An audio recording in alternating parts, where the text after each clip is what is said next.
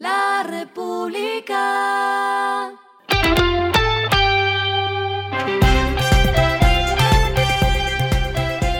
Al final de la jornada, esto es lo que debes saber sobre el comportamiento de los negocios, las finanzas y la economía.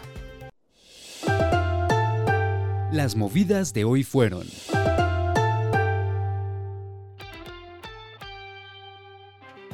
La aerolínea venezolana Conviasa no podrá volar a Colombia debido a que se encuentra en la lista de sanciones de la Oficina de Control de Activos Extranjeros del Departamento de Estado de Estados Unidos. El Ministerio de Transporte no autorizó la llegada de esa aerolínea al país, teniendo en cuenta que la empresa está incluida en la lista Clinton, al tener vínculos con el gobierno de Nicolás Maduro y sanciones económicas vinculadas al narcotráfico.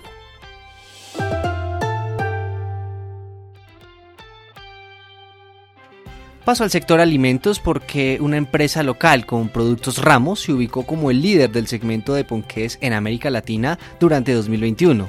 Las más recientes cifras de Euromonitor que analizan este negocio indicaron que Ramo logró quedarse con 52% del mercado por su producto estrella el Chocorramo, que representa 25% de sus ventas de hecho. El grupo Bimbo fue la tercera compañía más grande con 9,4% de las ventas regionales.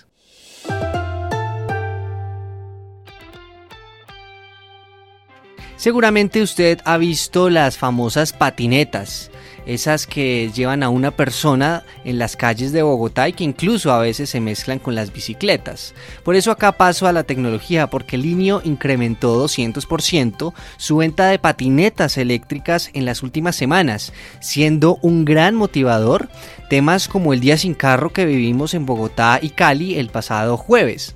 El director comercial de, de este e-commerce, Andrés Sánchez, dijo que esta tendencia también jalonó la venta de accesorios y artículos relacionados tales como cascos, luces e impermeables, es decir, ahora es más común ver a las personas en estas patinetas. Lo que está pasando con su dinero.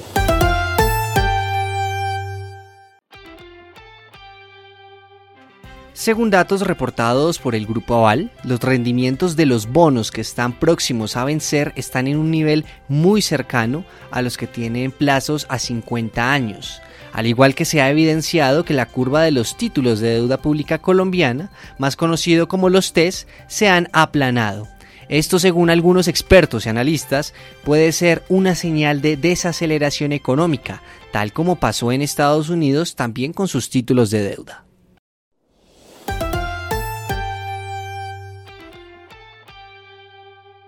Y los indicadores que debe tener en cuenta para cerrar esta semana son que el dólar terminó en 4.426 pesos, subió 46 pesos.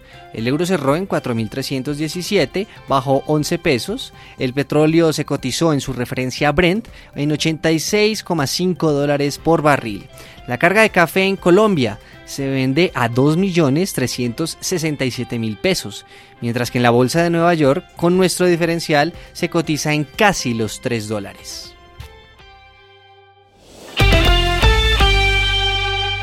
Lo clave en el día.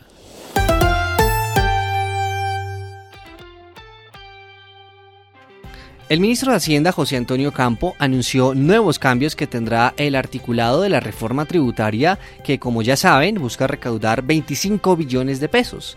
Entre ellos está que las empresas pequeñas, como las panaderías y las tiendas, no paguen el impuesto a los alimentos ultraprocesados que se propone en la reforma. Además, el ministro explicó que están trabajando en que las micro y pequeñas empresas queden dentro del régimen simple pero con mejoras. Otra modificación que tendrá el articulado tiene que los nuevos emprendedores no sean incluidos en los impuestos al patrimonio mientras no obtengan utilidades. A esta hora en el mundo. Las acciones estadounidenses cayeron en un nivel no visto desde hace varias semanas e incluso se acercan a mínimos de tres meses. Grandes firmas como Goldman Sachs están recortando sus objetivos para las acciones, advirtiendo que un cambio dramático al alza en las tasas de interés afectará las valoraciones próximas. El dólar alcanzó un nuevo récord, arrasando con otras monedas. El euro cayó a su nivel más bajo desde 2002, mientras que la libra tocó su nivel también más bajo en 37 años.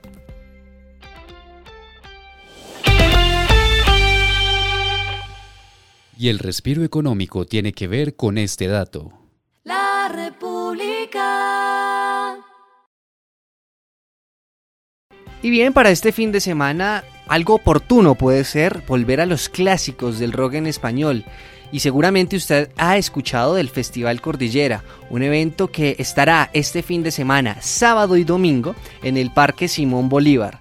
Así que si usted es de los que se acuerda de canciones como algunas de Café Tacuba, otras de Maná, incluso algo más reciente como Zoé o ¿por qué no? Los fabulosos Cadillacs, debería revisar la agenda de este Festival Cordillera, que empieza ambos días desde la una de la tarde y va hasta la madrugada. La República.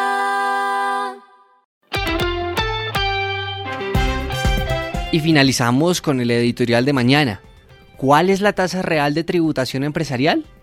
La ANDI y el Ministerio de Hacienda están enfrentados en lo más básico de la reforma tributaria.